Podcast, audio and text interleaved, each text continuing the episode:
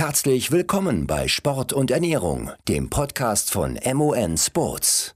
So, wir starten wieder pünktlich um 18.30 Uhr. Hallo und guten Abend. Herzlichen Dank fürs Einschalten heute zu einem weiteren MON Sports Webinar. Ähm, wir haben in, ein sehr interessantes Thema heute Abend. Ähm, einen tollen Athleten, tollen Gast, den wir bei uns begrüßen dürfen. Ähm, ja, Robert und dem ganzen Team von MON Sports ist sehr wichtig, ein wichtiges Thema, was wir heute Abend hier besprechen wollen. Ähm, mit der richtigen Ernährung zu World Tour Rennen, ähm, wie Training, Verpflegung optimal im Zusammenspiel zu mehr Leistung halt äh, generieren. Und äh, ja, das ist ein sehr wichtiges Thema, ein Thema, was uns, wie gesagt, eben äh, schon sehr am Herzen liegt. Ähm, was kann man mit der richtigen Sporternährung erreichen? Wie groß ist das Potenzial, dort ähm, alles rauszuholen im Training, in der Regeneration, im Wettkampf. Ähm, ja, das großes Thema, sehr interessant, ähm, was Miguel uns heute auch aus der Praxis zu erzählen hat, aus seinem Werdegang, ähm, jetzt dieses Jahr Neoprofi. Ich stelle ihn einfach nochmal gleich ähm, gesondert vor. Ähm, ich darf mich kurz vorstellen. Christian Neizert, ich bin einer der Gründer von MON Sports.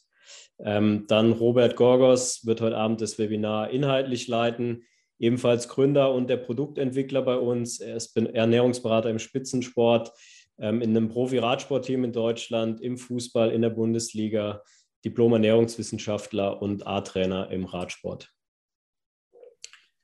Aber jetzt denke ich, viel interessanter ist unser Gast heute. Ich denke mal, Miguel kann sich auch kurz selber vorstellen. Was mich als erstes interessieren würde, ob deine Eltern den Vornamen irgendwie ähm, gezielt gewählt haben, weil das, denke ich, genau die Phase war, wo ein, ein recht erfolgreicher Radfahrer so geheißen hat. Ja, also ich hoffe, ihr könnt mich verstehen. Sehr gut. Also äh, ja, das ist tatsächlich so. Also ich bin nach Miguel Indurain benannt. Also meine Mutter hat äh, gedacht, naja, komm, sie ist selber im Radsport aktiv gewesen und hat mir dementsprechend den Namen gegeben und äh, ja, da kommt er her. Ja, erzähl mal ein bisschen was über deine, deine letzten Erfolge. Ähm, ich, wir haben sie auch aufgelistet. Ähm, freie, freie, freie Hand, was du denkst, was wichtig ist zu erwähnen. ja, gut, also ihr habt da ja relativ viel aufgeschrieben. Ich denke, was so eine Benchmark auf alle Fälle war, war letztes Jahr der Vize-Deutsche Meistertitel quasi direkt hinter Toni Martin im Einzelzeitfahren, aber auch die Platzierung bei den Europameisterschaften im Team Relay, die bedeuten mir persönlich relativ viel, weil wie gesagt, es steht ja auch Team. Und es war halt super cool, dass man eben nicht alleine auf dem Podium stand, sondern mit fünf anderen Athleten und Athletinnen. Und es war einfach für mich persönlich in meiner Karriere jetzt die letzten zwei Jahre auf alle Fälle ein Highlight, eben wirklich gemeinsam zu gewinnen ich denke, die Disziplin hat auch auf alle Fälle Zukunft. Und ansonsten wäre halt noch mein erster deutscher Meistertitel im Zeitfahren alleine in der U23 2019 zu erwähnen, weil es für mich so dieser erste Moment war, wo ich dachte, okay, auch ich bin alleine dazu fähig, eben solche Leistungen zu erbringen. Ja, ich darf nochmal ganz kurz einhaken. Also, um es komplett zu machen, Miguel Heidemann ist 24 Jahre alt, Radprofi, Neoprofi dieses Jahr beim B&B Hotel Pro Continental Team KTM. Das ist der volle, komplette Name des Teams. Wir haben uns kennengelernt letztes Jahr ähm, über unseren Partner Leopard Cycling. Dort ist Miguel zwei Jahre, 2020 und 2021, äh, unterwegs gewesen. Und ähm, wir durften das Team letztes Jahr schon mit unseren Produkten ausstatten.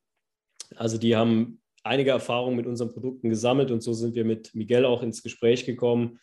Ich durfte ihn letztes Jahr auch bei der äh, deutschen Meisterschaft im Zeitfahren dort äh, betreuen und äh, begleiten. Das war in Stuttgart letztes Jahr. Dort haben wir uns auch über das Thema Ernährung, Sporternährung ähm, intensiv unterhalten. Und äh, ich glaube, es ist sehr interessant, was er dazu zu sagen hat, auch seine Sichtweise, wie sich das ganze Thema mit ihm entwickelt hat. Ähm, auch ein paar interessante Geschichten, wie er zum Radprofi äh, geworden ist, was er jetzt so erlebt hat am Anfang. Ich glaube, das wird ein sehr interessantes Webinar. Also vielen Dank, Miguel, dass du heute bei uns dabei bist. Robert, vielen Dank für den Inhalt schon mal vorweg. Ähm, kleine organisatorische Sache, wir werden im Anschluss, wer unser Webinar noch nicht geschaut hat, ähm, gerne die Teilnehmerfragen beantworten. Ähm, die gibt es hier unten in der Frage- und Antwortrunde. Rechts unten kann man die eintippen. Ich werde es so ein bisschen äh, sondieren und versuchen, da eine gute Mischung am Ende zu finden. Ähm, und wir versuchen, eure Fragen im Anschluss zu beantworten. Also vielen Dank, viel Spaß. Genauso würden wir es aufbauen heute. Also Thema 1 ist so, oder der erste Punkt ist so das Training. Ich glaube, da kann uns Miguel ganz spannende Einblicke in sein Training geben, wie es jetzt aussieht und vielleicht wie es vor ja, knapp 20 Jahren ausgesehen hat. Ich weiß nicht, wann du genau begonnen hast, äh, Rad zu fahren, kannst du dann alles erzählen. Ähm, dann das Gleiche zum Thema Ernährung und wie, wie Christian schon angekündigt hat, dann äh, die Fragerunde. Starten wir mal mit, mit dem Training vom Schüler zum Profi. Er hat uns mal hier ein Foto geschickt, was ich richtig cool finde. Ähm, ich glaube, das, das spiegelt schon wieder, wie viele, ich denke mal, Schüler, Fahrer auch heute noch trainieren. Und ich will das gar nicht werten. Also ich finde das klasse. Ich habe selber in der, in der Jugendarbeit gearbeitet als Trainer. Und ähm, ich glaube, zu, zu wissenschaftlich, zu gezielt, zu früh ist, glaube ich, gar nicht so gut. Aber vielleicht erzählst du mal was dazu, Miguel. Ja, genau. Dann fange ich da mal so ein bisschen an. Also ich meine, die Frage ist ja so ein bisschen, wie kommt man überhaupt dahin? Jetzt haben wir schon eben angesprochen, woher mein Name kommt. Also bin ich schon so ein bisschen in eine Radsport-affinere Familie quasi reingeboren. Und für mich war das so, ich habe eines Tages quasi auf dem Speicher irgendwelche Umzugskartons durchwühlt und habe dort eine Pokalsammlung von meiner Mutter gefunden. Habe gefragt, ja, was, was sind denn das für Pokale? Und dann waren das halt die Pokale ihrer Radrennen. In dem Moment habe ich so für mich beschlossen, ja, cool, das will ich auch mal. Ich will auch so Pokale haben, auch wenn die jetzt leider in der Kiste waren, aber für mich war das halt so, ja, super cool, das halt zu sehen. Und dementsprechend bin ich dann halt mit dem Anliegen, irgendwie Radsport oder Fahrrad zu fahren, an meine Eltern rangetreten, die, die dann aber erstmal gesagt haben, ja, Miguel, Schule geht erstmal vor, gucktest du das auch auf alle Fälle, das ist uns wichtig, dass du das hinbekommst? Und das mit dem Radfahren war eben mein Anliegen und im Endeffekt hat es aber sich gegenseitig, sagen wir mal, ganz gut befruchtet, denn wie auch immer wurde ich in der Schule besser mit der Motivation, danach mehr Fahrrad fahren zu können und das Ganze hat sich dann gegenseitig echt gut die Waage gehalten bis zum Abitur. Und ähm, als ich eben angefangen habe, habe ich, wusste ich halt gar nicht, wie ich an die Sache herangehen soll. Und da sieht man jetzt so ein bisschen den Trainingsplan damals, weil mir war dieses analytische Denken ist jetzt vielleicht übertrieben, aber dieses gerne nach Plan arbeiten mit einer festen Struktur zu wissen, was man zu tun hat. Und dementsprechend hatte ich halt damals nach so einer Art Trainingsplan gefragt und das sieht man jetzt da rechts und das habe ich dann auch sehr strukturiert immer so abgearbeitet und ähm, dann sieht man eben auch so eine kleine Flexibilität. Dienstag, Mittwochs kann bei vielen Hausaufgaben getauscht werden, natürlich, aber kann getauscht werden. Also ich habe es, glaube ich, nie getauscht, weil ich habe das dann schon hinbekommen mit meinen Hausaufgaben. Und in meinem ersten Jahr bin ich, ich dann direkt auch ein paar Trainingspartner kennengelernt, was denke ich irgendwie bei jungen Athleten und Athletinnen einfach extrem wichtig ist, dass man da nicht auf sich allein gestellt ist.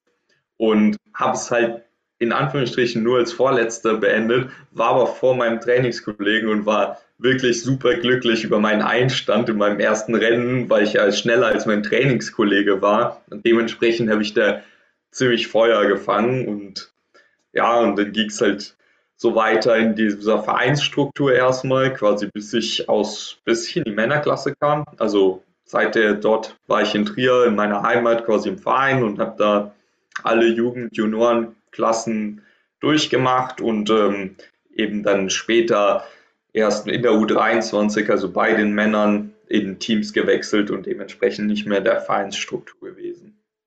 Ja, genau. Und ich denke so, das ist so das, was, wie ich zum Radsport gekommen bin. Was man vielleicht noch sagen muss, äh, weil du auch das Thema Schule angesprochen hast, kann ich auch nur jedem Nachwuchssportler empfehlen. Dann schließen wir auch das Thema ab. Ähm, Miguel hat auch einen, Abschluss an der Uni als Ingenieur. Also das ist auch beachtlich, trotz der Erfolge auf dem Fahrrad. Ähm, also das ist sicher auch möglich, wie man hier sieht, äh, das so zu lösen. Was natürlich super interessant ist für, für unsere Zuhörer und Zuseher, ist das Thema, wie du jetzt trainierst. Ähm, gib uns vielleicht da mal ein bisschen einen Einblick, wie das aussieht in Richtung Zeitfahren, ob du da speziell äh, dich vorbereitest, wie sich vielleicht auch dein Umfang erhöht hat in den ja, letzten zehn Jahren zum Beispiel, wie intensiv du trainierst, ähm, ob du Rundfahrten zur Vorbereitung nutzt, wie, es mit Thema Höhe aussieht. Ich glaube, das, äh, das sind ganz interessante Punkte. Ja. ja, ich denke auch. Ich denke, wir hangeln uns jetzt ein bisschen an den Bullet Points entlang. Also jetzt zum Thema Spezialisierung. Also das habe ich jetzt noch nicht erwähnt, aber ganz am Anfang habe ich auf dem Mountainbike angefangen. Also weil es einfach für mich ein bisschen cooler in Anführungsstrichen war, im Gelände rumzufahren, aber habe halt schnell gemerkt, äh, dass die Technik mir dann wohl doch nicht ganz so liegt und bin dann auf die Straße gewechselt und habe dann natürlich das Straßenrennen für mich entdeckt, wo aber auch viel Taktik und Glück dazu gehört. Und im Laufe der Jahre kam dann halt dieses Thema Zeitfahren dazu, wo dann doch, sagen wir mal, so eine Affinität zu Zahlen eben überwiegen konnte, insofern, dass eben dann dort meist doch der Beste gewinnt und dementsprechend hat mir das halt super viel Spaß gemacht, da meine Zeit rein zu investieren, eben dort besser zu werden und eben darauf hin zu trainieren. Dann würde ich direkt mal den Bogen jetzt schon zum Umfang spannen und zwar ist es so, als ich angefangen bin, habe also man hat es ja eben gesehen, mehr als drei, vier Stunden in der Woche sind dann ganz am Anfang, das war für mich 13 Jahre, mm, mit 13 Jahren nicht zusammengekommen. Und heute kommen dann natürlich im Trainingslager die 30 Stunden Wochen oder sogar 30 plus Stunden Wochen dazu. Und auch heute kommen lange Wochen, also jetzt diese Woche werde ich wahrscheinlich so 20 bis 24 Stunden trainieren, aber auch das ist natürlich bei einem Radprofi was anderes, als wie ich letztes Jahr noch quasi mein Studium gemacht habe. Auch da waren, da waren die 24-Stunden-Wochen eher die Ausnahme. Dort hat sich dann eher so auf 18 bis 20 Stunden runtergebrochen. Das Problem, was ich damals halt gesehen habe, ist, dass es ganz klar, ich würde auch diese 30 Stunden, diese 24 Stunden in die Woche packen. Die Frage ist dann, wie frisch ich in meinen nächsten Trainingstag komme, weil was ich super stark gemerkt habe, und ich denke, das geht hier, sind bestimmt auch viele Berufstätige dabei, das ist am Ende die Regeneration. Wenn man es unbedingt will, kriegen, glaube ich, viele viel Training unter. Die Frage ist, ob darunter dann nicht am Ende die Qualität leidet oder eben an den nächsten Tagen auch die Intensität, weil wenn ich mich von meiner harten Einheit eben nicht mehr erholen kann, habe ich gemerkt für mich, dass es eben kein Benefit mehr hat und dementsprechend der Umfang reduziert werden muss. Also für die, die es interessiert, also dieses Jahr werde ich wahrscheinlich so auf die 35.000 Kilometer zusteuern. Bis, also heute habe ich schon circa 14.000 Kilometer fürs Jahr. Wir haben Mitte Mai. Aber auch das ist absolut äh, nicht das, was ich über die, all die Jahre gemacht habe, sondern das hat sich quasi daran rangetastet. Und in Sachen Intensität ist es so, dass die sich natürlich sehr stark variiert, je nachdem, worauf man sich vorbereitet. Also viele kennen wahrscheinlich die klassische Periodisierung, dass man im Winter viel mit Grundlagentraining arbeitet und dann je näher der Wettkampf kommt, desto spezifischer wird das Training. Von der ganz globalen Struktur ist es sicherlich auch heute noch bei mir der Fall, wobei dann natürlich gerade wir haben es am Anfang angesprochen, in Richtung Zeitfahren natürlich dann auch einfach spezifischere Einheiten kommen, die wirklich zum Beispiel in dem Renntempo stattfinden oder eben, was ich auch relativ viel mache, ist meine Ruhetage auf dem Zeitfahrrad zu verbringen, einfach nur um die Position zu trainieren. Gar keine Intensität, gar kein spezielles Intervall, sondern einfach nur eben diese Position, um dann später im Laufe der Saison auch die Leistung in dieser speziellen Position quasi erbringen zu können. Und eben Rennen als Training zu nutzen, da kommt man am Ende nicht mehr drum herum. Also heute habe ich circa 30 Renntage.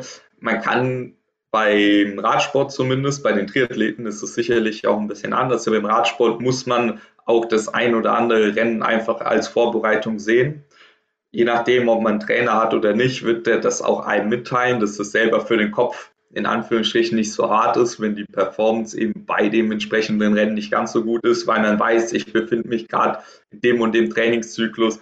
Im schlimmsten Fall, ich habe die letzten drei Wochen nicht mal einen richtigen Ruhetag gemacht. Ich befinde mich gerade in einem Aufbau. Ich werde quasi jetzt in Anführungsstrichen nur als Helfer eingesetzt oder ich werde jetzt nicht die entsprechende oder meine Traumperformance erbringen können, da ich einfach noch nicht auf dem, auf dem Niveau angekommen bin, um wirklich ganz vorne mitzufahren und dementsprechend Natürlich nutze ich auch Rennen als Training, aber die Saisonhöhepunkte sollten da schon irgendwie als Alleinstellungsmerkmal, zumindest bei mir, herausstechen, mit einer besonders guten Form und darauf angepassten Training.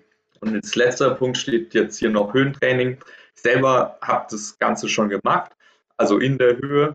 Das fand ich auch extrem spannend, aber für dieses Jahr ist es für mich keine Option, da ich einfach zu viel Renntage habe und dementsprechend es nicht schaffe, wirklich die Zeit da rein zu investieren, das Ganze sinnvoll zu nutzen und vor allem danach auch nicht das Highlight habe, wo ich sage, okay, das ist jetzt für mich extrem wichtig, dass ich da super gut drauf bin und ich kann auch mit dem Höhentraining den entsprechenden Effekt erzielen, denn auch da muss man natürlich aufpassen, dass man am Schluss das Ganze auch so nutzt, dass man das im Idealfall auch in ein Ergebnis ummünzen kann.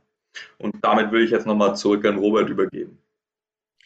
Ähm, was vielleicht noch interessant wäre, also ich glaube auch nicht nur für mich, ähm, wenn du das darfst oder, oder magst, beschreib vielleicht mal so eine typische Trainingswoche. Ähm, vielleicht, wenn kein Wettkampf am, am Wochenende ist und vielleicht mal eine typische Trainingswoche, wenn du dich auf ein, auf ein äh, Zeitfahren vorbereitest. Das wäre super interessant. Mhm. Also erstmal ist das natürlich schwierig jetzt zu sagen, weil ich mich gar nicht daran erinnern, weil meine letzte wirkliche Woche ohne Wettkampf war, seit Anfang Februar. Und davor war Trainingslager. Boah, das ist jetzt wirklich schwierig, schwierig zu sagen. Also ähm, im Endeffekt, also ich versuche es jetzt mal ein bisschen klassisch aufzubauen. Sagen wir, am, am Sonntag war jetzt ein Wettkampf und ich starte jetzt in eine normale Woche, dann ist montags meist etwas also auf alle Fälle ruhiger und nicht ganz so lang. Und dann ab Dienstag sind dann schon wieder eher was Richtung was Spezifischeres, vielleicht sogar was Richtung Intervalle. Aber die, die Sache ist die, da muss ich auch wirklich für mich sprechen. Ich arbeite jetzt seit diesem Jahr mit einem neuen Trainer zusammen. Das heißt, für dieses Jahr die Zeitver, die ganz spezifische Zeitfahrvorbereitung, das ist quasi das, was ab jetzt dieser Woche ansteht, weil ich jetzt noch fünf Wochen bis zur deutschen Meisterschaft habe kann ich dazu für dieses Jahr zumindest nicht so viel sagen. Und ansonsten ist es halt einfach äh, für mich schwierig, das Ganze zu sagen, weil ich das gerne ein bisschen an meinen Trainer abgebe. Natürlich verstehe ich schon ein bisschen was von der Peri Periodisierung dahinter, aber ganz spezifisch kann ich da keine Auskunft zu geben, weil ich es auch wirklich nicht so genau weiß. Okay. Aber du würdest vermutlich ähm, ähm, auf jeden Fall nicht jeden Tag Vollgas fahren, sondern gerade wenn der Umfang so hoch ist, vermutlich zweimal, maximal dreimal die Woche Intervalle drin haben und sonst eher ähm, ruhiges und, und ja, grundlagenorientiertes Training. Definitiv. Ja, das ist natürlich sowieso extrem wichtig, weil ich weiß nicht, ich kenne aus meinen äh, Schülerzeiten dann tatsächlich noch immer den Spruch, Regeneration ist das eigentliche Training und das Mantra hat sich natürlich bis heute bewahrheitet. Hm, große, ich nenne es jetzt mal, große Ladung an Arbeit muss natürlich auch mit einer großen Menge an Regeneration nachher eben kompensiert werden, um dann natürlich auch den entsprechenden Trainingseffekt zu erzielen. Aber ich denke, das merkt auch jeder so ein bisschen selber an, an seinem Körper, je nachdem, wie gut man die Einheit eben weggesteckt hat. Und ich denke, da kommen wir auch später dazu, wie man das denn schafft, überhaupt so viel gut harte Einheiten überhaupt so wegzustecken und was man dafür tun muss, dass man das schafft. Okay. Cool. Ähm, sind wir schon beim Thema. Also zweiter Punkt, ähm, Ernährung. Ich glaube, da kannst du auch mal von deinen Erfahrungen berichten, wie du begonnen hast, als äh, du hast vorhin 13-Jährige gesagt, also so lange ist es noch gar nicht her, du bist ja nee. auch noch nicht so alt. Also ich denke, da kannst du dich noch gut dran erinnern. Ja, ja genau. Also es hat halt damit angefangen, dass ja irgendwie die Idee dahinter kam, wie schaffe ich es jetzt besser zu werden? Okay, die eine Komponente ist sicherlich Training, was ist irgendwie die andere Komponente? Also ich vergleiche es jetzt mal mit einem Rennwagen. Sicherlich hat das jeder gehört. Wenn man den gut betankt, dann wird er auch sicherlich schneller fahren, als wenn ich da Olivenöl reinkippe sozusagen. Und dementsprechend habe ich schnell gemerkt, dass eben irgendwie auch vor dem Rennen die Vorbereitung irgendwie wichtig ist. Und da war es halt so, ich für mich habe halt herausgefunden, dass Marmeladenbrote vorm Radrennen mir mal ganz gut geholfen haben, dass ich zumindest mit vollen Reserven am Start stand und habe dann immer etwas Apfelsaft zu meinem Flasche die, äh, zu meiner zu meinem Wasser in die Flasche gemacht, um eben irgendwie ich hatte das Gefühl, da ein bisschen mit dem Zucker ein bisschen mehr Energie in meinem Rennen zu haben. Aber das Ganze, muss man sagen, war echt unprofessionell, weil ich habe am Anfang während dem Rennen quasi nichts gegessen, nur ein bisschen was getrunken. Und wie oft kam ich ins Ziel, äh, war total fertig und dann dachte ich mir, wie kann das sein? Also was ist da los? Und dann eben mit den Klassen, mit den Altersklassen, die man dann nach oben gegangen ist, kamen natürlich auch ein bisschen professionellere Trainer und dann kamen so Sachen auf, wie ein bisschen Pulver in die Flasche oder ein Gel und Riegel im Rennen nehmen. Aber das Problem war auch dort, dass, dass es gab überhaupt gar kein Timing dafür. Man wusste überhaupt nicht, wie viel muss ich jetzt davon nehmen. Man wusste, okay, ich habe das Gel oder den Riegel, aber wie viel esse ich jetzt davon? Und das Ganze war wirklich, also für mich damals ziemlich unstrukturiert und ich kam auf alle Fälle rückblickend oft mit einem Hungerast nach dem Training nach Hause, beziehungsweise im Rennen ins Ziel. Ich denke, jeder hat das schon erlebt. Wenn man eben nicht sich entsprechend im Training ernährt, passiert es so oft, dass man nach Hause kommt und dann richtig Hunger hat. Und meine Meinung ist, dass wenn man sich eigentlich im Training entsprechend verpflegt hat, kommt man nicht mit dem Gefühl nach Hause, ich muss jetzt die Pizza essen. Wenn man es gut und geschickt angestellt hat, geht es auch nach der Intervalleinheit ohne Heißhunger. Genau, das ist genau auch jetzt das Thema. Ich zeige euch mal, ähm, das ist ganz, ganz lustig eigentlich, weil ich genau das äh, quasi Miguel äh, gezeigt habe, wo er noch bei Leopard gefahren ist. Äh, wie gesagt, die, die Mannschaft betreuen und dann auch ein bisschen einen Hintergrund äh, geben wollen, ähm, wie dann die Produkte anzuwenden sind. Und wir haben das mal jetzt so ein, äh, strukturiert in Richtung ruhiges Training und intensives Training und Regeneration. Ähm, und hier ist ein ganz gutes Beispiel. Ich glaube, das wird sehr häufig noch missverstanden, dass gerade beim ruhigen Training zu wenig verpflegt wird, wenn man davon ausgeht, ich verbrauche da nicht viel. Ähm, wenn man aber mal äh, sich das anschaut, und ich glaube, Fettmax ist den meisten ein Begriff, also oder Zone 2, ähm, da werden schon relativ viele Kohlenhydrate umgesetzt. Also ich sage mal im Bereich zwischen 60 und 90 Gramm pro Stunde. Wenn ich natürlich jetzt vier, fünf Stunden fahre und größere Anteile davon in Zone 2, dann kommen in so einem Training gleich mal 3, 350 Gramm Kohlenhydrate, die ich verbrauche, zusammen. Ähm, wer schon öfters bei uns zugehört hat, denke ich, kann sich daran erinnern, dass das so in etwa jetzt bei einem normal schweren Fahrer äh, dem gesamten Glykogenspeicher entspricht. Und das ist natürlich nicht das Ziel, dass ich mich bei jedem Training leer fahre. Je mehr ich trainiere, umso mehr muss ich darauf achten, weil ich natürlich dann von Tag zu Tag jedes Mal ähm, in, ja, mich schlechter erhole und am nächsten Tag nicht mehr so effizient und gut trainieren kann. Trotzdem macht es durchaus Sinn, um das Thema Fettstoffwechsel anzu, ja, einfach perfekt nutzen zu können, um das perfekt zu trainieren. Vielleicht nicht von Anfang an mit schnell verfügbaren Kohlenhydraten zu starten. Also gerade dann, wenn man vielleicht nicht ganz so viel Zeit hat und kurz vorher erst gegessen hat, ähm, ist vielleicht auch nochmal ein Thema für ein anderes äh, Webinar, was man da zum Beispiel genau essen könnte ähm, dass man zumindest jetzt nicht sofort schnell verfügbare Kohlenhydrate zu sich nimmt und da eignet sich also zum Beispiel das Slow Carb perfekt.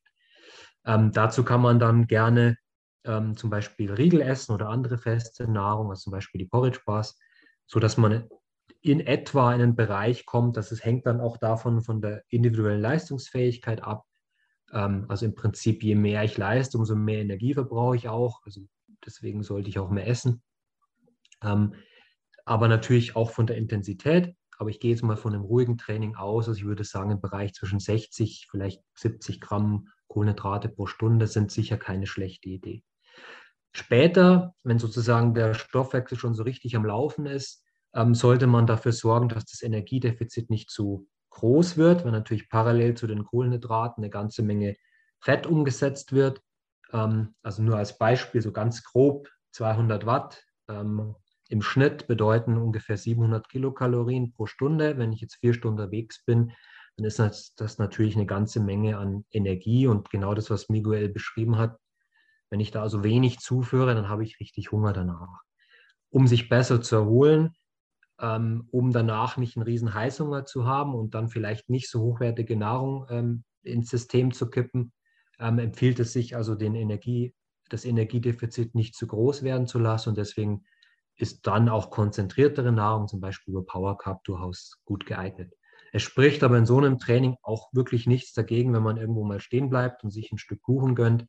Also das muss jeder für sich selbst wissen. Wie gesagt, wichtig, Energiebedarf irgendwo so im Auge behalten, Energiedefizit nicht zu groß werden zu lassen, nicht zu groß werden lassen und entsprechend verpflegen. Beim intensiven Training, ich glaube, das ist auch klar, dass ähm, der Kohlenhydratverbrauch natürlich dann entsprechend deutlich höher ist. Je intensiver ich fahre, umso mehr steigt dieser Verbrauch an. Ähm, gerade dann, wenn ich viel im Schwellenbereich oder heute trainiert man ja viel polarisiert, also auch durchaus mal über dem Schwellenbereich trainiert, dann steigt der Kohlenhydratverbrauch exponentiell an. Jetzt brauche ich mir natürlich keine Gedanken machen um langsam verfügbare Kohlenhydrate, sondern jetzt sollte ich schauen, dass ich möglichst leicht verdaulich, möglichst schnell umsetzbar und irgendwo im Bereich nahe Maximum von dem, was ich absorbieren kann, an Kohlenhydraten zuführe. Also irgendwo im Bereich von 90 Gramm, 80 Gramm pro Stunde sind hier das Ziel. Hängt auch wieder davon ab, wie viel leiste ich, wie gewohnt bin ich das. Das sollte man durchaus auch regelmäßig trainieren. Ähm, wie sieht es genau im Training aus? Aber wie gesagt, deswegen Zone 4, Zone 5, Zone 6, also Schwelle oder darüber, da sollte ich schon versuchen, möglichst viele Kohlenhydrate zuzuführen. Leider ist es nicht nach oben hin maximal ähm, ausdehnbar. Also man weiß einfach, dass vor allem bei den hochintensiven Einheiten natürlich die Absorption der Kohlenhydrate nicht besser wird, sondern im Gegenteil eher schlechter und dass irgendwo in einem Bereich von ich sag mal grob zwischen 100 und 120 Gramm so ein Limit erreicht ist. Also drüber hinaus führt dann mehr nicht zu mehr Aufnahme, sondern eventuell sogar zu Problemen im Magen-Darm-Trakt. Und um das zu probieren und zu üben und dann auch im, im Wettkampf umsetzen zu können, sollte man das regelmäßig machen. Also es kann nicht jeder 120 Gramm pro Stunde absorbieren. Ähm, bei den meisten funktionieren 80 bis 90 Gramm äh, ganz gut. Aber wie gesagt, wenn man das nie macht und sich eher im Training knapp verpflegt, dann wird selbst diese Menge schwierig äh, zu absorbieren sein. Ich habe ein paar Beispiele äh, hier aufgeführt. So könnte man das zum Beispiel machen.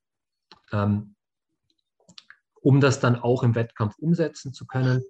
Also ähm, man weiß ja selber, wie so ein Wettkampf vor allem ja, mit hohen Intensitäten, zum Beispiel ein Rundstreckenrennen, jetzt für den Amateur vielleicht, oder an langen Anstiegen ähm, mit immens hohen Intensitäten und mit auch immensem Kohlenhydratverbrauch aussieht. Und im Prinzip versucht man natürlich vorher die Glykogenspeicher aufzufüllen durch eine ja, Reduktion des, des Trainingsumfangs und auch der Intensität und einer vermehrten Kohlenhydratzufuhr.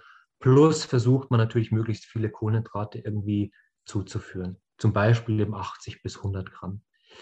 Ähm, man könnte auch am, am, am Rad vor dem Start noch eine Kleinigkeit zuführen, aber sollte dann wirklich versuchen, konsequent und das von Minute 1 an äh, je Stunde mindestens, ich sage jetzt einfach mal mindestens 80 Gramm Kohlenhydrate pro Stunde zuzuführen. Man kann sich das so ein bisschen erleichtern, jetzt vielleicht für die Amateurfahrer, wenn man sich Getränke und äh, Nahrung vorbereitet, die man also in so Units einteilt. Ich habe das hier mal gemacht mit unseren Produkten.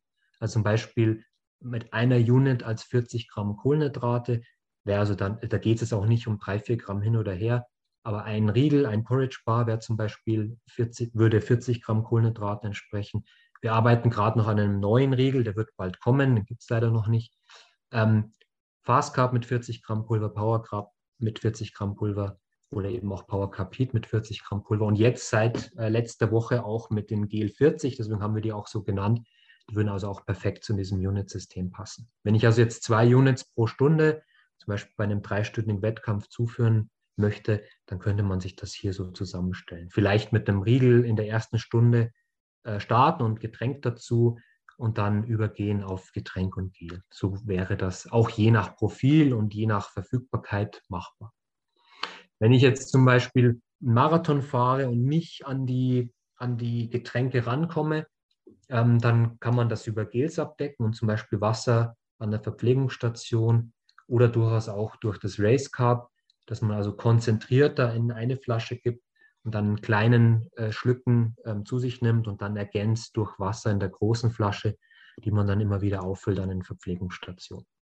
Das Problem hat natürlich Miguel nicht, also er bekommt ständig die Verpflegung von außen gereicht oder direkt am, am, äh, am Teamfahrzeug. Aber wie gesagt, da ist natürlich auch, kommt darauf an, wie der Wettkampf aussieht und wie man eben dann an die Verpflegung rankommt. Ich habe hier nochmal ganz wichtig das Thema Regeneration. Miguel hat es ja schon, schon mehrfach genannt, den Begriff, was das bedeutet, auch ähm, aus Sicht der Ernährung. Ich glaube, hier werden auch viele ich will es jetzt gar nicht Fehler nennen, aber es, es wird einfach nicht so ernst genommen. Ähm, ich glaube, man sollte es aber ernst nehmen, gerade auch nach dem Wettkampf. Also so der Klassiker ist ja, ich fahre irgendwie einen Radmarathon ähm, und im Ziel gibt es irgendwie Kuchen und vielleicht auch äh, Würstel oder so. Und äh, man hat richtig Hunger und ist vielleicht auch so ein bisschen leid von den ganzen süßen Sachen, die man im, im Rennen zuführt ähm, eigentlich auch zuführen muss, um überhaupt äh, erfolgreich ins Ziel zu kommen. Und dann äh, nach einer kurzen Verschnaufpause vielleicht, und die dauert dann oft zu lange, also geht man vielleicht noch duschen und so, und dann sind schon ein, eineinhalb Stunden vergangen und dann isst man eben einen Kuchen und vielleicht die, die, die Würstel. Und dann hat man eigentlich genau dieses sogenannte Open Window verpasst, ähm, wo der Körper extrem gut äh, aufnahmefähig ist für Aminosäuren und Glucose oder, oder Zucker. Und das sollte man auf jeden Fall nutzen, weil im Prinzip ich damit ähm, schon mal sicherstelle, dass das, was der Körper ab, äh, ja, maximal aufnehmen kann oder maximal gut aufnehmen kann, dass das in, System, in, in das System kommt, also auch letztlich an die Muskelzelle rankommt, weil die Muskel, der Muskel sich dann anpasst und der Trainings, ähm, oder nicht nur der Muskel, sondern das ganze, der ganze Organismus sich anpasst und das Training optimal umsetzen kann. Äh, Philipp Seib hat ja mal so schön gesagt, man erntet dann die Früchte des Trainings oder in dem Fall die Früchte des, des Wettkampfs, weil der nächste Wettkampf steht an und man möchte natürlich immer sich weiterentwickeln.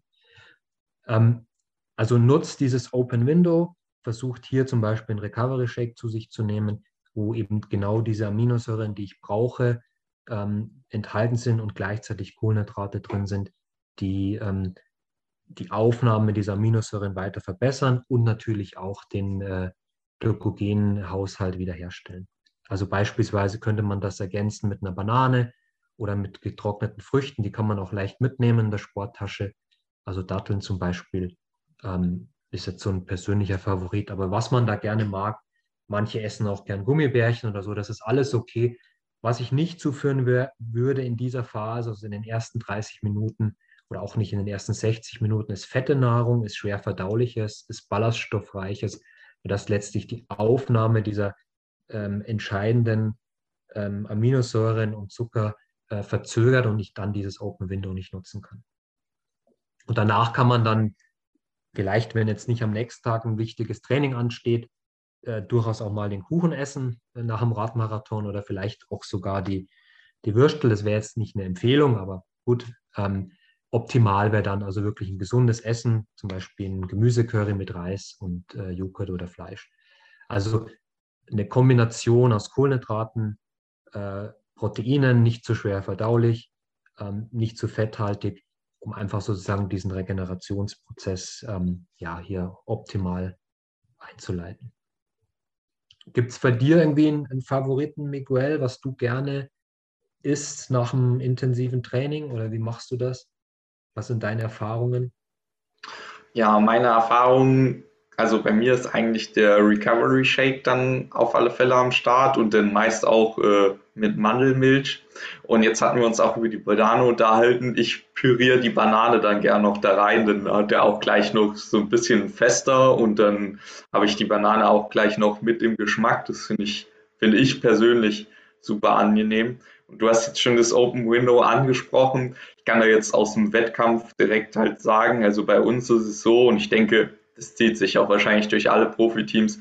Die Recovery Shakes stehen schon fertig angerichtet im Bus und äh, man kommt dann nach dem Wettkampf ein und das eben der automatische Griff danach eben bei allen Fahrern auf alle Fälle stattfindet, um eben das Ganze zu nutzen. Das ist jetzt bei einem Eintagesrennen, wenn jetzt nicht direkt am nächsten Tag weitergeht, vielleicht nicht ganz so wichtig, aber auch da wird es immer gemacht und bei der Rundfahrt ist natürlich noch umso wichtiger, eben genau das Ganze zu nutzen, um die Kohlenhydratspeicher so schnell wie es geht wieder aufzufüllen oder eben auch den Zeitraum zu nutzen, wo das eben so schnell geht. Genau. Und irgendein favorisiertes Essen nach dem, nach dem Rennen oder so? Vielleicht auch jetzt nicht gerade aktuell, sondern wie hast du es früher gemacht?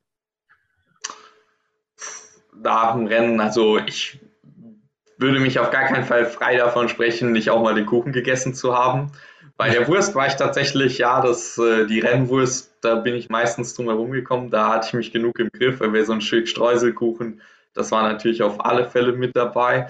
Und sonst, ich bin halt auch ein, ein super großer Nudelfan. Also irgendwie, ich kann also gerne auch dann mal nach dem Rennen dann tatsächlich, wenn man sich vor dem Rennen eine große Portion Nudeln gemacht hat, kann man, habe ich die danach gern noch mit ein bisschen Ei oder so dann nochmal angebraten oder so. Also es war mein persönlicher Favorit auf alle Fälle.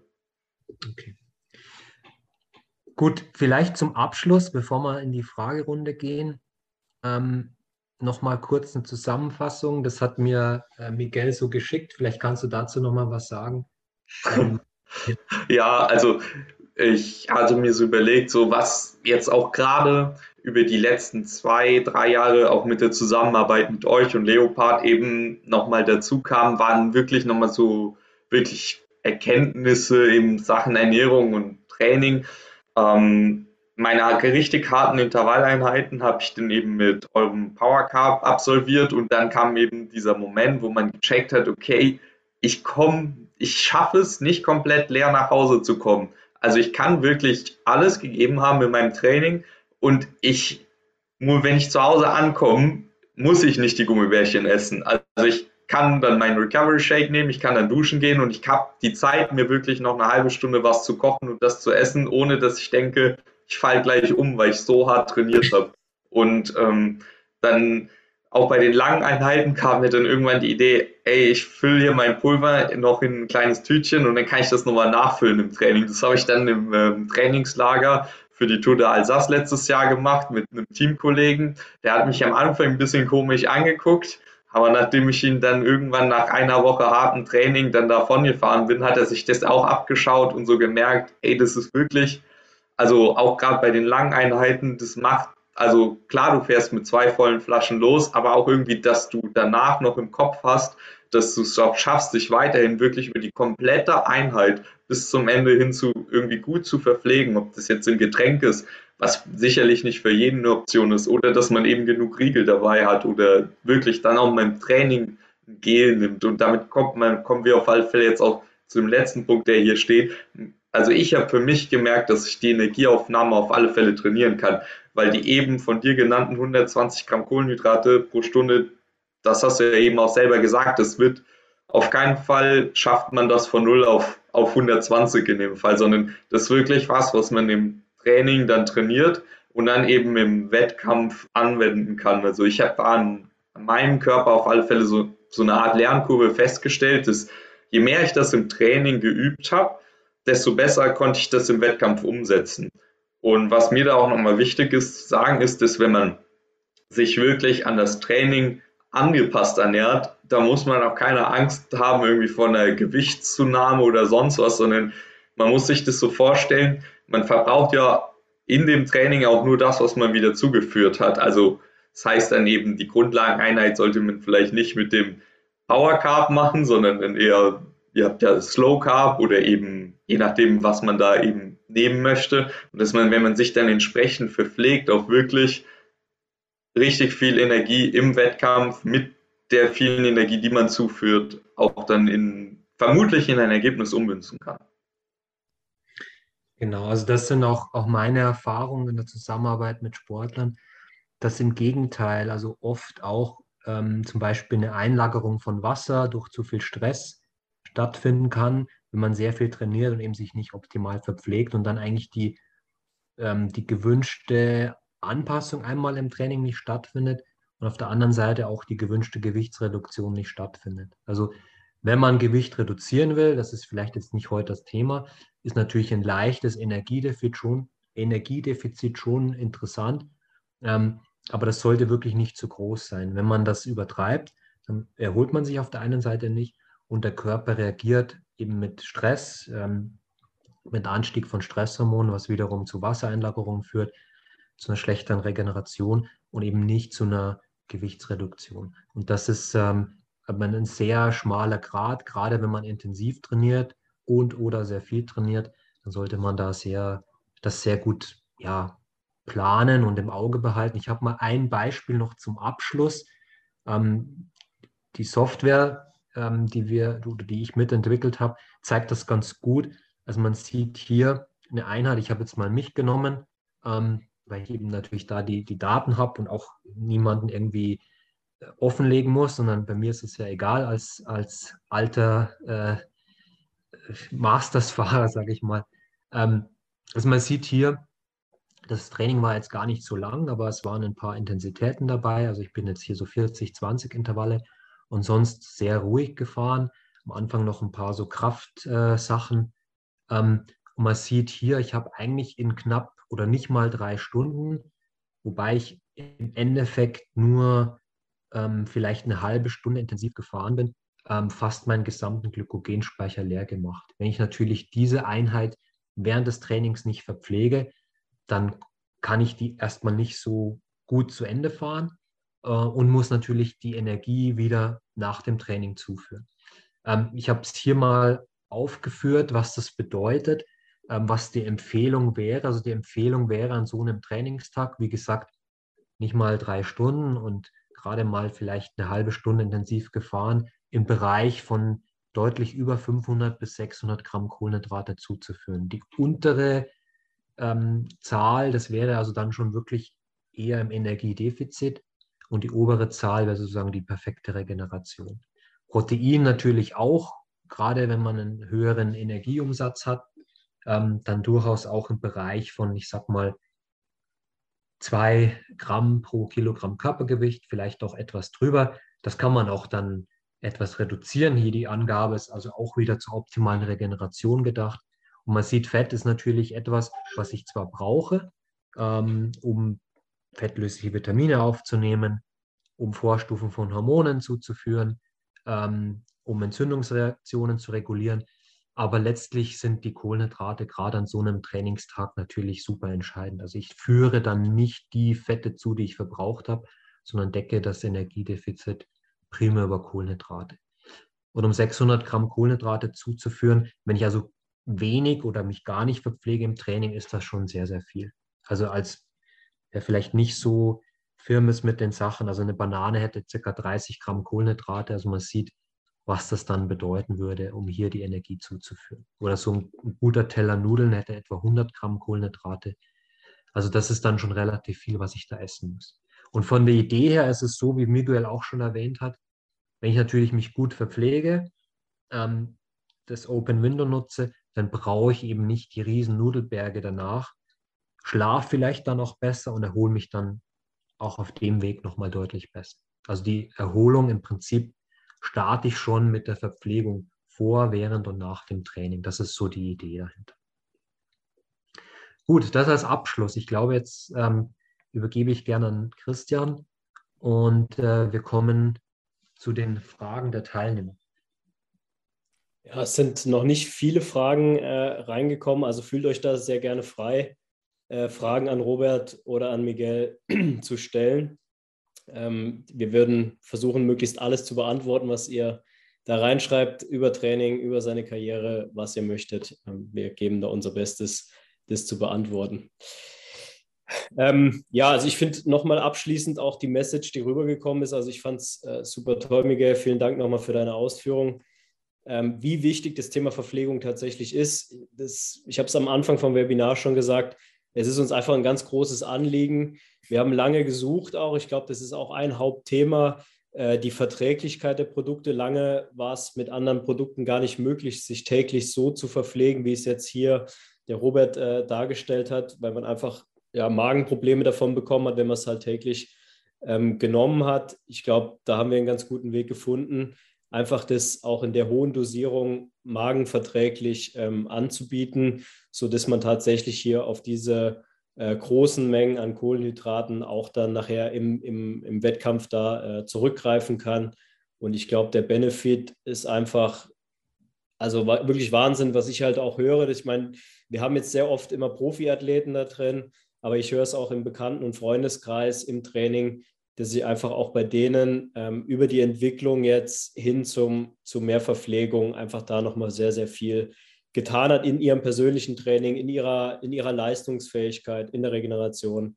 Also da nochmal wirklich, ähm, ja, die Message heute, glaube ich, ist rübergekommen. Äh, ich, ich stelle die erste Frage, die ist an Miguel gerichtet. Vermute ich mal, äh, Samuel fragt, wie ist die Verteilung, Intervalle, Grundlage in einer Woche bei dir? Was folgt auf was? Ähm, ja, vielleicht möchtest du das beantworten. Ja, da oute ich mich jetzt als Opfer meines Trainers. Nein, Spaß. Also ein bisschen Ahnung davon habe ich natürlich schon. Also ist da auch da würde ich sagen, kommt es wieder darauf an, auf was ich mich jetzt vorbereite. Aber sagen wir mal, am Wochenende ist ein Wettkampf, dann ist natürlich der erste Tag der Woche noch der Regeneration gewidmet. Den Dienstag oder Mittwoch meistens intensiver ist auf alle Fälle. Und wenn der nächste Wettkampf dann schon Freitag wieder ist, dann eher Donnerstag Richtung Grundlage und dann halt die Wettkämpfe am Wochenende. Aber auch das lässt sich jetzt bei mir wirklich sagen, ein bisschen schwerer steuern als jetzt bei jemandem, der auf alle Fälle weniger Wettkämpfe äh, hat, weil dort würde man natürlich einfach jeweils auch äh, mehr Zeit für die einzelnen Blöcke einplanen. Mehr, mehrere Tage sogar, was jetzt relativ schwierig ist, wenn man jedes Wochenende Radrennen fährt. Vielleicht kann ich auch noch kurz was dazu sagen. Also so die klassischen ähm, Grundsätze der Trainingslehre sind ja immer so, früher hat man gesagt, Umfang vor Intensität, also mit Beginn dem Jahr eher, wie, wie du ja auch schon angesprochen hast, mit, mit ruhigem Training. Mittlerweile kann man aber durchaus auch mal so Blöcke einbauen, auch im Winter schon, wo man zum Beispiel versucht, die VO2 Max gezielt zu trainieren und kehrt dann wieder zurück ja, zum Grundlagentraining. Und innerhalb einer Woche ist es tendenziell immer so, außer man hat vielleicht andere Ziele im Training, aber generell immer so, dass man erst das intensive Training absolviert und dann das ruhige Training, also nicht umgekehrt. Also man würde jetzt zum Beispiel die 40-20 Intervalle, die ich jetzt da gefahren bin, nach einem ruhigen Tag oder nach einem Ruhetag absolvieren, wenn man also frisch ist und auch die Speicher voll sind und dann am nächsten Tag vielleicht nochmal ein mittelintensives Training fahren und dann am dritten Tag nicht wieder ein intensives Training, sondern dann ein ganz ruhiges Training. Und dann zum Beispiel auch konsequent in Zone 1, also wo nicht so viele Kohlenhydrate umgesetzt werden. Das ist ja genau das, das Problem, was wir häufig sehen im, im Hobbybereich, dass nie wirklich gezielt schnell trainiert wird und auch nie gezielt wirklich langsam. Und das ist, glaube ich, so eine ganz wichtige Message, dass man also versucht, wirklich das ruhige Training dann dafür ein bisschen länger zu machen, aber wirklich konsequent ruhig zu fahren und das intensive Training schon so, dass das wirklich auch eine, zu einer Anpassung kommt. Weil irgendwann, wenn man ständig so in einem, ich sage jetzt mal Zone 3 oder früher hat man gesagt G2-Training unterwegs ist, dann macht man schnell Fortschritte, aber die sind dann irgendwann zu Ende und dann fährt man halt ständig seinen Stiefel, ich sage jetzt mal ein 32er Schnitt oder so, hat man früher gesagt.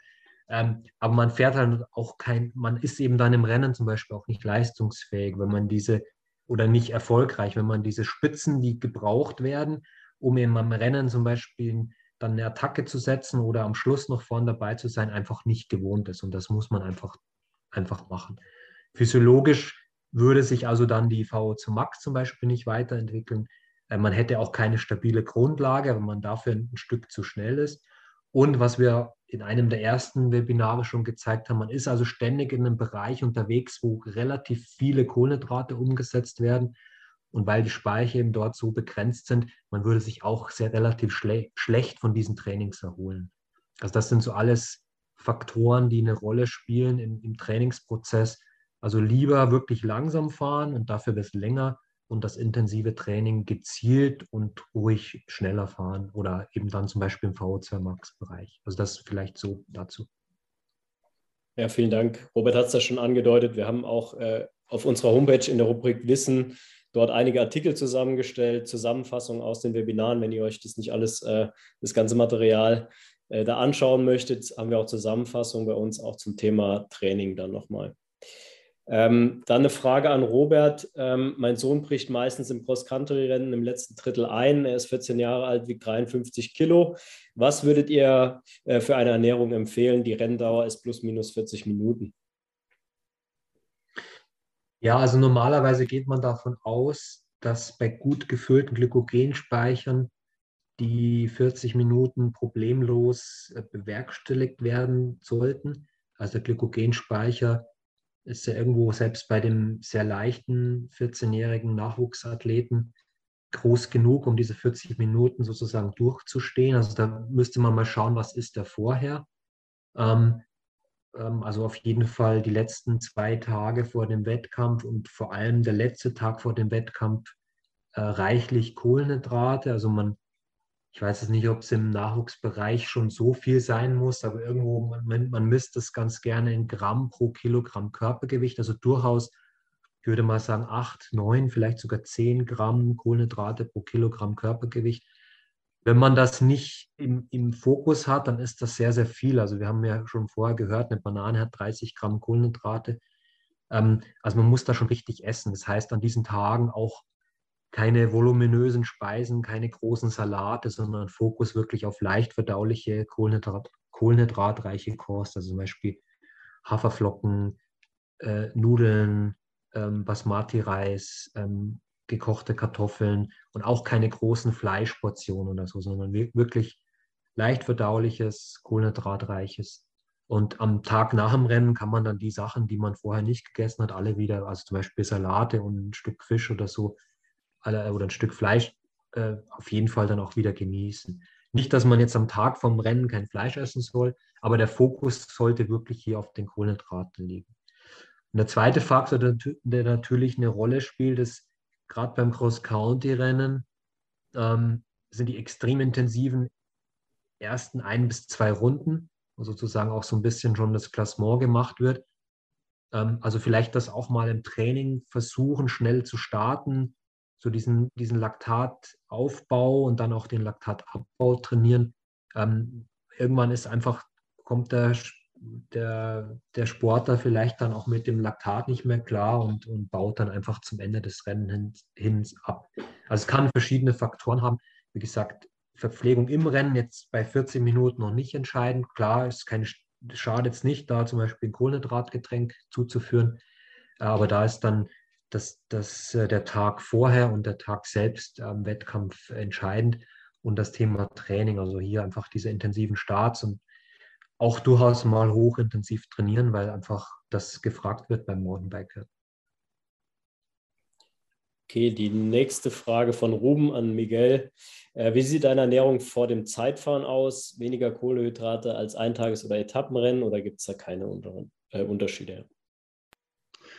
Ja, also wenn ich mich jetzt wirklich gezielt auf ein Zeitfahren vorbereite, dann würde ich sagen, dann ist es so, dass ich da vorher wirklich auch ein bisschen locker mache. Dementsprechend ist dann das Ganze über einen längeren Zeitraum gestreckt, wo die Kohlenhydratspeicher aufgefüllt werden. Das heißt, am Tag vorher muss ich dann nicht mehr die Riesenportion Nudeln essen und dementsprechend würde ich sagen, ist es halt so, dass man da auf alle Fälle mit vollen Kohlenhydratspeichern an den Tag gehen sollte. Aber wenn es für mich wirklich ein Highlight ist, dann ist es nicht, dass es nur die letzten ein, zwei Tage sind, sondern ich da wirklich gut aus, ausgeruht halt reingehe. Ja. Gibt es da noch was von Robert zu ergänzen? Hast du, hast du irgendwie ein Ritual, wann du die letzte Mahlzeit zu dir nimmst? Drei Stunden, vier Stunden vorher oder wie ist das beim Zeitfahren? Genau, also ich äh, orientiere mich da so ein bisschen in den vier Stunden vorher und dann nochmal drei Stunden vorher was, was kleineres Richtung Banane oder Riegel, weil ich schon die Erfahrung gemacht habe bei diesen super intensiven Sachen. Ich denke, Vielleicht gibt es ja auch Menschen, Leute, die Marathons laufen oder so. Es ist halt schon so, dass wenn man, äh, jetzt sage ich schon Marathons, das ist natürlich ein bisschen lang, aber ich meine, so kurze 10 Kilometer Rennen, 5 Kilometer Rennen, dass man da schon dann eher mal Probleme dann auch mit der Verdauung hat, wenn man zu knapp vorher äh, zu viel gegessen hat. Also das, ich kenne es vom Mountainbike oder vom Crossen. Also da geht man auch eher auf die vier Stunden und macht dann vielleicht, führt dann beim Warmfahren schon Kohlenhydratgetränk zu, vielleicht auch das, was man dann im Wettkampf nutzt, ist vielleicht nochmal einen halben Riegel oder so. Aber wie gesagt, die Speicher, die fahre ich mir jetzt ja nicht beim Warmfahren leer, sondern die sollten ja im Vorfeld schon gut gefüllt sein. Ähm, also das ist in der Regel nicht das Problem hier. Im Straßenrennen oder bei einem längeren Wettkampf, da denke ich, kann man sich an den drei Stunden gut orientieren. Vielleicht beim Radmarathon, wo sehr früh Start ist, könnte man das auch noch etwas ähm, kürzer sehen. Wir haben es ja beim letzten Webinar mit Georg und Lukas gehört. Die haben dann wirklich lieber länger geschlafen und dann eher eineinhalb bis zwei Stunden vor dem Start gegessen und dann eben geschaut, dass das immer das Gleiche ist, was sie gewohnt sind und was sie wissen, wo sie wissen, dass das funktioniert. Und in der Regel war jetzt die Startphase nie so extrem intensiv bei diesem langen Etappenrennen, dass das ein Problem gewesen wäre. Also das muss man so ein bisschen vor sich rausfinden. Genau, Oder ab, sag's mal so. Haben wir von Alex ähm, noch eine, so eine logistische Frage, wie man halt sein Training ähm, so ein bisschen vorbereitet. Ich glaube, Robert hat es in vielen Webinaren auch schon angesprochen, ähm, wie man das macht, halt, wenn man mit zwei Flaschen losfährt. Miguel hat es eben schon irgendwie erwähnt, er hat auch schon mal in der Notreserve dann hinten im Trikot ich glaube, Robert, du hast dir da schon viele Gedanken drüber gemacht. Klar, wenn man Selbstversorger ist, dann äh, wird es irgendwo schwierig, aber auch da gibt es Lösungen für härtere Einheiten, für intensivere Einheiten, für lange Einheiten. Da hast du einfach schon viel Erfahrung gesammelt. Ja, also wir haben ja jetzt die Gels und die kann man ja recht, recht äh, komfortabel in die Trikottasche stecken. Ich denke mal zwei, drei Gels, da sind dann 80 bis 120 Gramm Kohlenhydrate drin. Wenn man mit zwei Flaschen dann zum Beispiel Power Cup losfährt, selbst wenn das kleine Flaschen sind, dann hat man nochmal ja, ungefähr 160 Gramm. Und ich sage mal, mit äh, zum Beispiel jetzt 240 bis 280 Gramm Kohlenhydraten kommt man schon sehr, sehr weit. Also das sollte eigentlich für die meisten intensiven Einheiten, die ja vielleicht dann doch nicht so super lang sind, im Bereich von zwei bis drei Stunden ganz gut funktionieren. Vielleicht zwischendurch nochmal auffüllen mit Wasser, das dann sozusagen zusammen mit dem Gel ähm, äh, getrunken werden kann. Dann hat man da eine ganz gute Lösung. Vielleicht noch ein Riegel dazu und dann hat man in der Regel genug Energie für, ein, für auch ein intensives Training. Ja. Ähm, eine Frage von Joachim: Haben Sojamilch oder Hafermilch einen nachweislichen Vorteil gegenüber Vollmilch oder ist das einfach nur der Zeitgeist? Ja, das ist eine coole Frage. Also wir haben ja unsere Produkte so zusammengestellt, dass, dass sie vegan sind. Ob das jetzt äh, notwendig ist oder nicht, da kann man drüber diskutieren. Wir wollten sie halt so machen, dass es wirklich für jeden passt. Und äh, Leute, die ein Problem haben mit Milchprodukten, das auch zuführen können. Und das ist eben der, ja, einer der Gründe, warum wir das auch empfehlen. Prinzipiell kann auch Milch äh, für den Recovery Shake, da würde ich eher fettarme Milch verwenden, äh, ja, verwendet werden. Ähm, möglicherweise ist dann die Aufnahme der Aminosäuren etwas anders und vielleicht auch ein bisschen verzögert, weil eben das Milch, die Milch nicht ganz so schnell umgesetzt wird oder verdaut wird. Ähm, wenn das jetzt keine Schlüsseleinheit ist oder so, dann ist das sicher kein Problem.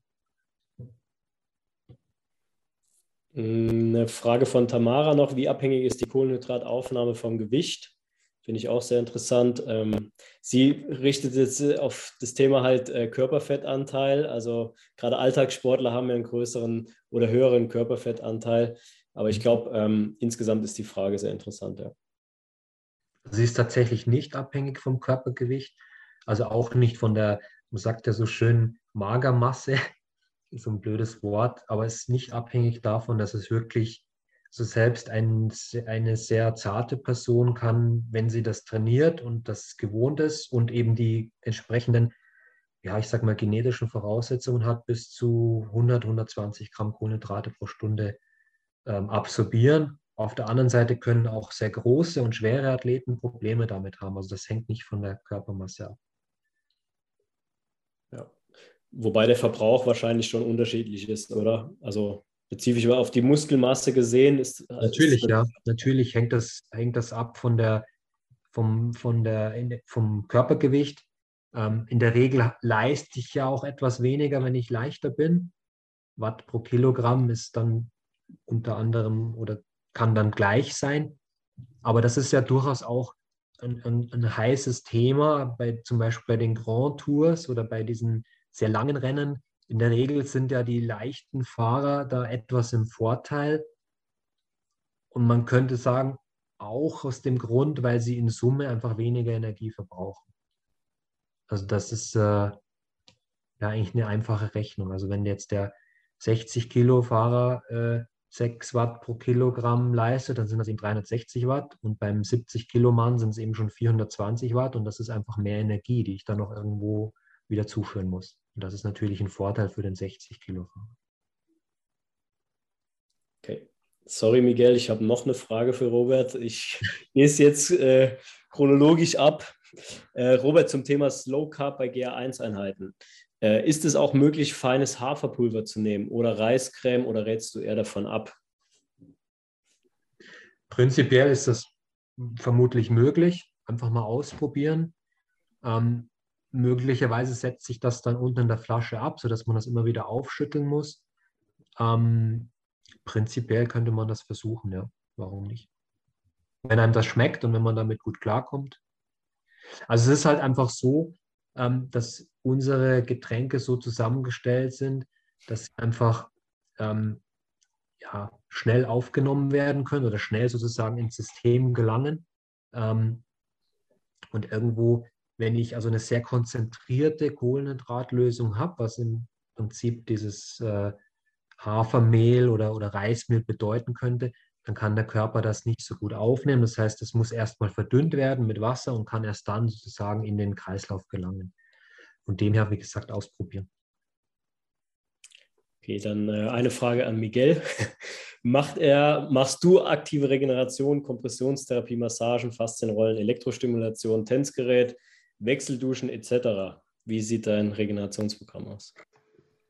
Also ähm, aktive Regeneration, also ich meine, davon, ich denke, er spielt auf äh, Ruhetage an, an denen man trotzdem ein bisschen Rad fährt sozusagen. Also das kann ich für mich auf alle Fälle bejahen. Also ehrlicherweise hatte ich äh, seit äh, sechs, sechs Wochen keinen Ruhetag mehr, an dem, wo ich nicht Fahrrad gefahren bin, auch nicht mal locker. Und äh, er hatte dann ja noch nach Kompressionstherapie gefragt. Ja, äh, das mache ich auf alle Fälle auch, aber nur, wenn ich beim Team bin, weil das Team eben einen Sponsor für die entsprechenden Geräte hat und eben das bei Rundfahrten zumindest für mich auf alle Fälle interessant ist. Ich finde es auch sehr entspannend. Ähm, dann hat er noch nach Massage gefragt. Also Massage ist auf alle Fälle in Wettkämpfen ein großes Thema. Das kennst ja du auch, Christian, oder? Also vor letztes Jahr hast du mich dann ja mal kurz massiert und äh, Dementsprechend ist das auf alle Fälle auch immer noch am Start, wobei wir auch ähm, mit, wirklich mit Physios zusammenarbeiten, um eben nicht einfach nur die Muskulatur aufzulockern, sondern auch wirklich da explizit, ich nenne es jetzt mal kleine Problemchen anzugehen. Ähm, die Faszienrolle ist auf alle Fälle bei mir selber ein großes Thema. Also abends mache ich gerne oder häufig halt 10 Minuten dehnen und 10 Minuten dann über meine Faszienrolle. Das äh, ist einfach so eine Art Ritual. Ähm, die Elektrostimulation, die hatte ich jetzt nur bisher in ähm, Verletzungsperioden genutzt. Also wenn ich äh, quasi kaum mich bewegen konnte oder eben nur eingeschränkt, weil zum Beispiel das Knie kaputt war oder sowas. Und ähm, mit Wechseldusche habe ich jetzt noch nicht gearbeitet. Ja, auch dazu haben wir ein interessantes äh, Webinar gemacht, Thema Regeneration mit äh, Dr. Lutz Kraumann. War sehr interessant. Da haben wir die einzelnen äh, Themen und einzelnen äh, Möglichkeiten der Regeneration auch nochmal intensiv besprochen. Ähm, was ich interessant fand noch zum Thema Massage, das äh, war bei Miguel auch der Fall. Das ist auch so ein kleines Thema Erfahrung. Also gerade jetzt vorm Zeitfahren war es bei ihm so, da hat er mir gesagt, ich habe sehr selten Massage. Ähm, also geh bitte nicht zu fest rein, zu intensiv rein am Tag vor dem Wettkampf. Ich glaube, das ist auch so ein, so ein kleiner Tipp, äh, wer das nicht häufig macht, ähm, sollte da tatsächlich ein bisschen aufpassen. Äh, irgendwie, wenn man jetzt sich vor einem Rennen nochmal was Gutes tun möchte, wenn man da feste massiert wird, wie eine Sportmassage in der Regel ist, dann glaube ich, kann es schon mal Probleme geben. Wobei ich jetzt auch weiß, Miguel wird jetzt sehr häufig wahrscheinlich massiert werden und deutlich häufiger, dass man dann aus, der, aus meiner Erfahrung heraus dann äh, auch da wirklich intensiv halt reingehen kann, auch vor einem Zeitfahren, wenn man das halt einfach gewohnt ist dann auch. Ja. Ja, auf alle Fälle. Also ich hatte da halt die Erfahrung gemacht, wenn das in äh, zu langen Abständen die Massagen sind, dass man tatsächlich, wenn man dazu fest reingeht, Muskelkater davon bekommen kann, obwohl man ja selber da nur rumliegt. Aber jetzt, äh, ja, dieses Jahr wird es wohl eher kein Problem mehr sein. Wie sollte die Ernährung vor dem Rennen aussehen, wenn das bereits sehr früh startet? Also hier ist jetzt ein Beispiel 7 Uhr angegeben, äh, früher aufstehen, ausgiebig frühstücken oder eher am Vortag, am Abend äh, dann reichlich Kohlenhydrate aufladen. Da geht es um genau, drei Stunden. Das ist ja genau das, was wir vorher kurz angesprochen haben. Also am Tag vorher, ich sage jetzt einfach mal Hausnummer 10 Gramm Kohlenhydrate pro Kilogramm Körpergewicht in nicht zu großen Abständen, um nicht die Portionen zu groß werden zu lassen. Also beispielsweise in der Früh ein Porridge mit Banane und weiches Ei, vormittags ein Riegel, mittags Reis mit Karotten und ein Stück Fisch, nachmittags Riegel, Banane und am Abend nochmal eine Portion Nudeln mit Tomatensauce und Parmesan. Also ich habe jetzt mal Beispiele genannt, die vielleicht auch überall erhältlich sind, die einfach umzusetzen sind. Und das ein bisschen im Auge behalten, wie viel das dann ist in, in Kohlenhydraten. Das kann man sich ja mal ausrechnen und überlegen, um eben auf die Menge zu kommen. Und wenn man das so macht, vielleicht auch bei einem sehr langen Rennen, das auch schon zwei Tage vorher so macht, dann vielleicht mit 8 Gramm pro Kilogramm Körpergewicht und gleichzeitig nicht so viel trainiert, was ja in der Regel der Fall ist, dann sollten die Speicher gut voll sein.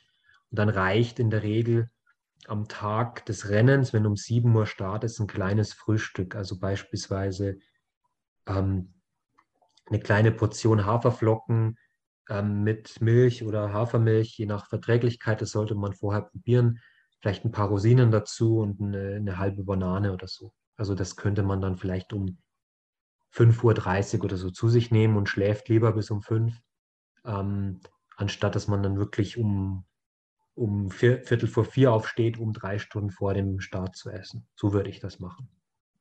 Aber wie gesagt, das ist nur ein Beispiel. Man sollte das mal ausprobieren, was einen bekommt. Ob das die Haferflocken sind oder vielleicht ein, in Bayern sagen wir Semmel mit, mit Honig oder so. Also das ist, ähm, das muss man ausprobieren. Ich würde dann nicht zu viel essen. Ich würde auch hier Kohlenhydrat betont essen, nichts schwer verdauliches, nichts zu fetthaltiges. Ähm, dann sollte das gut funktionieren. Manche essen ein Porridge-Bar vorher und eine Banane dazu. Also das, es gibt verschiedene Optionen. Aber so könnte man das machen. Zwei Fragen schaffen wir noch. Wir haben eine Frage von Ralf noch. Kann man als Selbstversorger statt Race Cup X auch Power Cup extrem hoch konzentriert anmischen? Äh, er gibt hier ein Beispiel an von 600 Gramm Power Cup für einen 6-Stunden-Marathon. Ähm, also 600 Gramm Kohlenhydrate vermute ich mal, in Form von Power Cup, äh, in einer 750 Milliliter Flasche. Das wird, glaube ich, extrem hart. Ähm, wenn man sehr, sehr viel dazu trinkt, wäre es prinzipiell möglich. Ich habe es jetzt selber noch nicht probiert, das so hoch zu dosieren. Ähm, ja, also da kommt halt genau das Thema, was ich vorhin auch bei den äh, Slow Cup Alternativen genannt habe. Also wenn die Konzentration an gelösten Teilchen zu groß wird, dann kann der Körper das eben nicht so gut aufnehmen. Und dann muss ich das mit viel Flüssigkeit verdünnen, damit der Körper das wieder aufnehmen kann. Ähm, von der Idee her ist ja das Race Cup X so zusammengestellt, dass ich eben ganz kleine Schlücke wie so eine Art Gel trinke und dann mit Wasser runterspüle, sodass eben diese Hypotonie oder maximal Isotonie aufrechterhalten bleibt. Ähm, mit dem Power Carb habe ich selber mal probiert, das so auf etwa 25 Prozent zu konzentrieren, also 250 äh, Gramm Kohlenhydrate auf einen Liter Flüssigkeit. Das hat funktioniert, das war auch trinkbar, das ist natürlich dann schon relativ süß, mit bisschen Wasser verdünnt. Ähm, ja, ging das. Mit 600 Gramm habe ich es offen gesagt noch nicht getestet. Aber ich glaube auch da eine Alternative, das natürlich dann mit Gel, die ja einfach auch mitzuführen sind, äh, mhm. zu versorgen oder vielleicht ein Riegel, wenn man das verträgt, halt dann oder, oder wenn es möglich ist, ähm, von der Intensität her einen Riegel noch zuzuführen, glaube ich, ist das auch eine, eine gute Alternative. Ja. Ist bei so einem langen Rennen auch oft, ähm, ja, Miguel wird es bestätigen, wenn man nur eine Kohlenhydratquelle hat, ist das dann ähm, schon so ein bisschen mühsam, auch vom Geschmack her. Wenn man so ein bisschen Abwechslung hat, ist das sicher nicht so schlecht. Ja, auf, auf alle Fälle. Und ähm, ich finde ja auch, das wird sich ja bei einem Mountainbike-Marathon sicherlich nochmal ein bisschen konstanter sein als bei einem Straßenrennen. Aber bei einem Straßenrennen ist ja ganz klassisch, man hat eine verhältnismäßig intensive Startphase, wo man jetzt vielleicht, wenn man auch noch versucht, in die Tagesgruppe zu gehen oder so, dann eine relativ ruhige Phase und dann wieder ein hartes Finale. Und in dieser ruhigen Phase wird man natürlich zwar sich gut versorgen, aber nicht versuchen, super, super viel jetzt an Gels oder Power Cup zuzuführen, sondern eher mal eben auf den Reiskuchen zurückgreifen oder wenn man halt ein bisschen Zeit hat, äh, sich Energie zuzuführen. Okay, eine. Und, ja, Christian, mich würde es interessieren, wenn du vielleicht die Frage von der Finja nehmen würdest. Sehr gerne, dann darfst du sie gerne vorlesen. Das war auch mein Favorit jetzt als Frage. Sehr gut.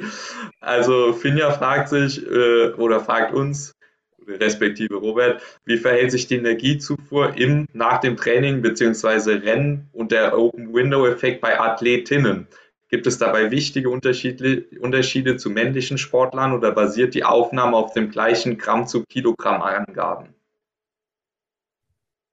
Genau das Gleiche, gibt es keinen Unterschied. Also vielleicht zielt das so ein bisschen auf die, auf die physiologische Besonderheit ab, dass einmal die Muskulatur natürlich etwas weniger ist bei Frauen und damit auch der Glykogenspeicher etwas geringer ist und gleichzeitig, ähm, dass es das ist zumindest mein Wissensstand, äh, Frauen in der Regel etwas bessere Fettstoffwechsler sind. Aber prinzipiell würde ich ähm, das gerade diese Open Window Phase auf jeden Fall nutzen. Ähm, vielleicht kann man, wenn man dann von einem niedrigeren Körpergewicht ausgeht, ähm, oder nicht vielleicht, sondern wenn man von einem niedrigeren Körpergewicht und einer niedrigeren Muskelmasse ausgeht, ähm, dann nicht auf 10 Gramm pro Kilogramm Körpergewicht gehen, sondern vielleicht auf 8 oder 9. Aber prinzipiell sind die Gesetzmäßigkeiten vergleichbar. Open Window würde ich auf jeden Fall nutzen. Wie gesagt, absolute Kohlenhydratmenge ist natürlich geringer, auch aufgrund des geringeren Körpergewichts. Ähm, und vielleicht auch so die relative Menge ist dann ein kleines bisschen weniger. Okay. Vielen, vielen Dank für eure Fragen der Teilnehmer. Danke, Miguel, dass du heute bei uns beim Webinar teilgenommen hast. Es war sehr interessant, ein richtig cooles äh, Webinar. Interessant. Vielen Dank, Miguel. Auch für, mich, auch für mich sehr interessant. Ja, ich äh, möchte mich dann auch bei euch bedanken und natürlich an allen, die teilgenommen haben. Und ich hoffe, dass äh, wir alle da ein bisschen was mitnehmen konnten. Auf jeden Fall. Also wir wünschen dir noch für den weiteren Saisonverlauf natürlich alles Gute. Ähm, wirst sehr viele Erfahrungen sammeln, noch weiterhin Erfahrungen sammeln. Und ähm, ja, wir haben uns sehr gefreut, dass du heute bei uns teilgenommen hast und äh, drücken dir die Daumen auch bei den deutschen Zeitvermeisterschaften wieder, dass du da ähnlich gut abschneidest wie letztes Jahr. Viel Glück, hau rein. Danke. Ja, Robert, vielen Dank euch an den Teilnehmern. Wie gesagt, auch vielen Dank. Wir werden schon wieder im nächsten Monat äh, ein neues Webinar machen. Dort geht es um Langstreckenrennen mit äh, Paul Voss. Äh, wird, glaube ich, auch sehr interessant. Ihr könnt euch demnächst bei uns anmelden im Wissenscenter. Und äh, wir freuen uns, wenn ihr wieder dabei seid. Vielen Dank, schönen Abend noch. Das war der MON Sports Podcast. Vielen Dank fürs Zuhören. Du willst mehr über unsere Sportnahrung erfahren? Besuche uns auf mon-sports.com